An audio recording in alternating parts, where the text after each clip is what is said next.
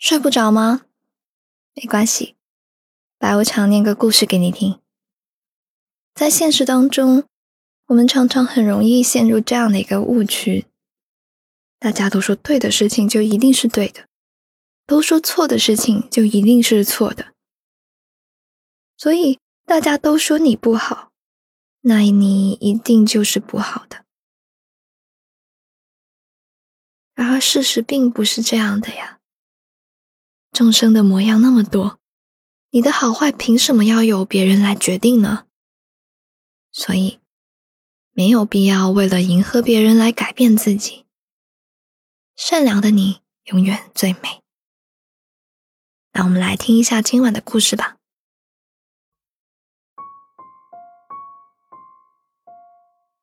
我的额头上有一道疤，就在左眼的正下方。自打我有记忆以来，这道疤就存在了。据爸妈说，是小时候摔的。疤呢是怎么留下来的，并不是最重要的，重要的是往后的日子里，它所带来的蝴蝶效应。二零零七年，我到镇上的初中念书，由于发育的比较早。个头也比同龄人高出了半个头，于是开学的第一天，我就被理所当然的安排坐在教室的最后一排。对新生活充满了期待的我，主动和同桌打了个招呼。没想到对方看了一眼我脸上的疤，就吓得花容失色，强烈要求换位置。几轮调位下来。我就成了班上唯一的单数，也不知道是什么时候开始，班里渐渐传出了一些流言，比如宋依林额头上长了个会传染的东西，宋依林脑子有问题，留了几级所以才长这么高之类的。就这样，班里的同学开始和我保持距离。尽管我一遍又一遍的跟大家解释，这只是一道疤，并不是什么会传染的病，但还是没有任何作用。人们喜欢中庸、合群，进而喜欢合谋排斥群体里的异类。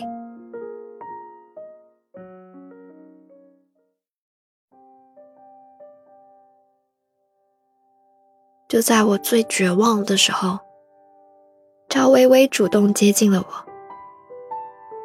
赵薇薇是班里最受欢迎的女生，她性格开朗，学习成绩好，还长得漂亮，以至于没有谁不愿意跟她交朋友的。赵薇薇的到来，就像是冬日里的暖阳，她牵着我的手拉到了女生堆里。笑着和大家说：“依林以后就是我们的好朋友喽，大家要多多关照她。”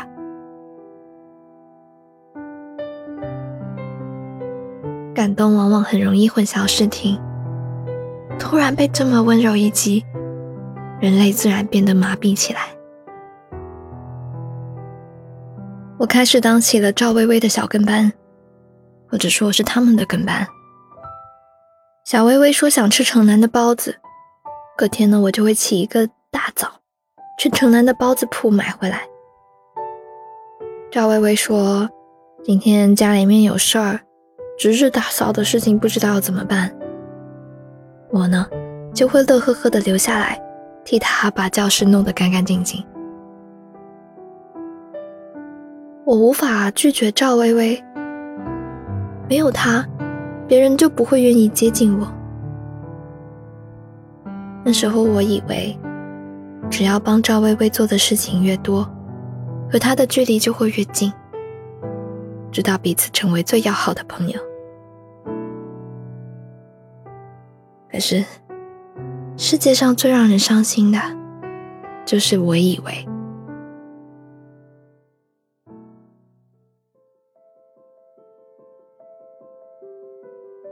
期末的时候，学校将要筹办一个元旦晚会。要求每个班至少出一个节目。赵薇薇学过舞蹈，她跟班主任自荐，班主任同意了她来做节目，也让她帮忙挑选参演的人员。之后，女孩们一下课就围着赵薇薇，希望能在节目里饰演个角色。当然，我也不例外，悄悄问了赵薇薇，我能不能参加排练。赵薇薇想都没想，就告诉我排练的时间和地点，还笑着说了一句“不见不散”。那是一个周六，我吃过午饭，装了一小袋糖果，赶往赵薇薇和我约定的地方。那是一个老旧的政府楼，大门被铁链锁着，门口的空地积满了落叶和灰尘。一点儿也不像是个可以排练的地方。我在那里一直等到天黑，都没有看到女孩们的身影。手里为他们准备的糖果，一颗也没舍得吃。直到最后离开，我还一直安慰自己，维维他们可能还是有什么急事吧。周一回到学校，我远远的就看到女孩们在校门口有说有笑。我快步追上去，刚想问他们为什么周六没来排练，却听见赵薇薇对其他女孩子说：“你们说，哪个傻子不会在那里等了一天吧？听说那里闹鬼呢。”那一瞬间，我像是被人浇了一盆冷水，从头冷到了脚。管他呢，他那么丑，鬼都会被他吓跑啦！哈哈哈，我看也是啊。听说他头上那个一出生就有了，一出生就是丑八怪。谁让他上次弄坏我们微微的海报？那可是签名版，活该！哎，这些话你们可不要当着宋依云的面说哦，不然以后你们的值日谁来做？赵薇薇像个领袖，给这个话题画上了休止符。我紧握双拳，冲上去和他们对峙。我指着赵薇薇，问她为什么要这样对我？捉弄我很好玩吗？赵薇薇先是震惊，后来索性跟我摊牌说：“要不是看你能帮我们买买早餐什么的，我才不会跟你做朋友。”你也不照镜子看看你自己，是长得比我好看，还是学习成绩比我好？我定在了原地，无力辩驳。十几岁的年纪，他说的这些都是我最在乎的事情，可是偏偏我确实一样都比不上他。赵薇薇看我不说话，嗤笑了一声。等我反应过来。他们早就离开了。更惨的是，后面的事情完全超出了我能想象的范围。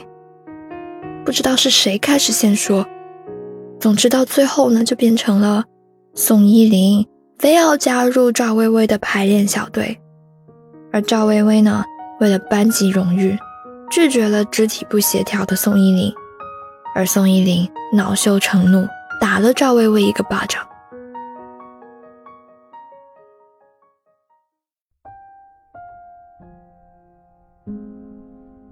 无论在哪个年代，流言始终可畏。后来我被人堵在了巷子的尽头，堵我的人是同班的男生，谁都知道他喜欢赵薇薇。男生把我逼到一个角落，开门见山的骂我算什么东西，居然敢欺负赵薇薇。他警告我，明天必须给赵薇薇道歉，不然就有我好受。后来他说了什么，我忘了，只记得他把旁边的一个纸箱狠狠踩扁，然后转身离去。第二天，我战战兢兢地回到教室，刚坐下，赵薇薇就来到我的面前，还没等我说话，她就哭了起来，嘴上说着：“不是我不让你参加排练，是我们真的够人了，而且你的身高和我们都不搭，你不要生气好不好？”就在这时，昨天威胁我的那个男生刚好走进教室，目睹了这精彩的一幕，不知所措的看着赵薇薇，还没等我想到怎么做。脑袋就被一个纸团砸中，纸团滚落到我的脚边，我捡起来打开，里面画了一个大大的猪头，旁边写着“臭三八”几个字。再到后来，向我扔来的纸团越来越多，里面写的污言秽语也越来越难听，我不敢作声，因为我知道。就算我说了什么，也都是错的。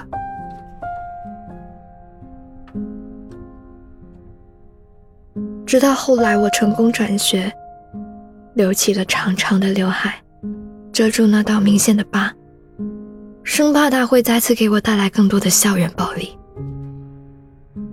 除此之外，我还小心翼翼的把这份不好的记忆冷藏在大脑的深处。希望他能永远不被提起。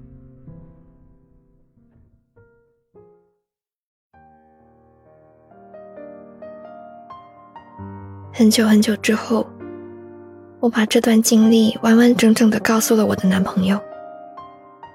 他把我拉进怀里，嘴上说着“没关系的，你是那么那么的好，不要害怕，都过去了。”我鼻子一酸，没忍住就哭了出来。其实我并没有害怕。随着时间的流逝，我早就忘了当时男孩女孩的模样。虽然当初自己唯唯诺诺的画面，偶尔也会闪现在眼前，但我知道，这些年我已经做得足够好了。事实证明，我还是会遇到很多温暖且善良的人。虽然之前委屈过，也怨恨过，但现在的我早已跟过去和解。就像额头上的那道疤痕，我留了十年的刘海来遮挡这道丑陋的疤。十年后，当我终于能自信的把刘海撩开的时候，才发现它早就淡化了。凡是那些你能够坦然说出来的过往，都不再会是你的软肋。对于这一段不愉快的青春旅程，我不再需要任何人的鼓励和安慰，因为我清楚的知道，那不是我的错啊！我难道应该为此付出什么代价吗？我知道。无助的时刻终将离去，而美好的将来会来临，或者已经来临。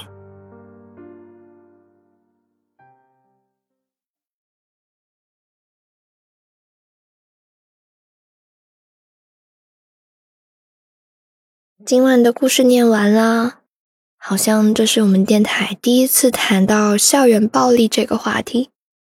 或许你也有过相同的经历，被孤立、被歧视、被冤枉。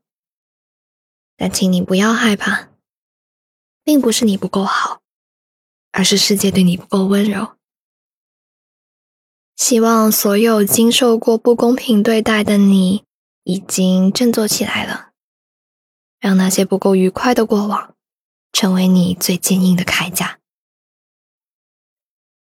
如果喜欢这个故事的话呢，记得给我们点一个赞，也可以到我们微博“睡不着电台”找我们聊天。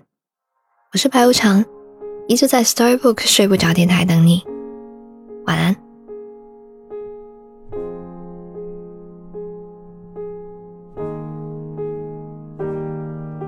I've missed your calls for months, it seems. Don't realize how mean I can be. Cause I can sometimes treat the people that I love like jewelry. Cause I can change my mind each day. I didn't mean to try you on, but I still know your birthday and your mother's favorite song. So I'm sorry to my unknown lover. Sorry that I can't believe that anybody ever really starts to fall in love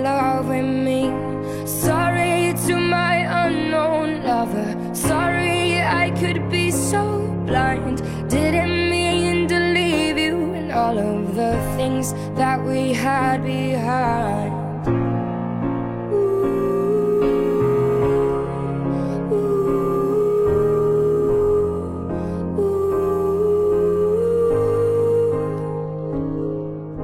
I run away when things are good. I never really understood the way you laid your eyes on me in ways that no one ever could. And so it seems I broke your heart. My ignorance has struck again. I failed to see it from the start and tore you open till the end. And I'm sorry to my unknown lover. Sorry that I can't believe that anybody ever really starts to fall in love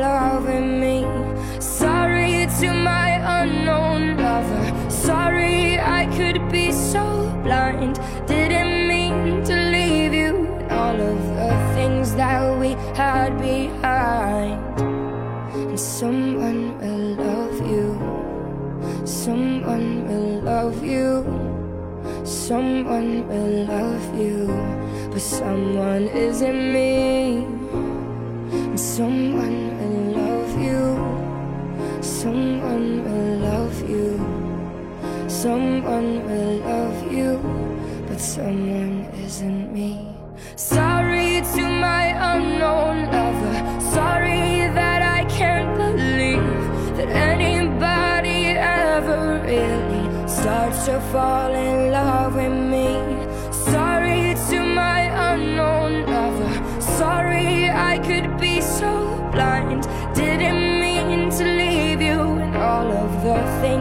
that we had behind. And someone will love you. Someone will love you. Someone will love you. But someone isn't me. And someone will love you. Someone will love you. Someone will love you. But someone isn't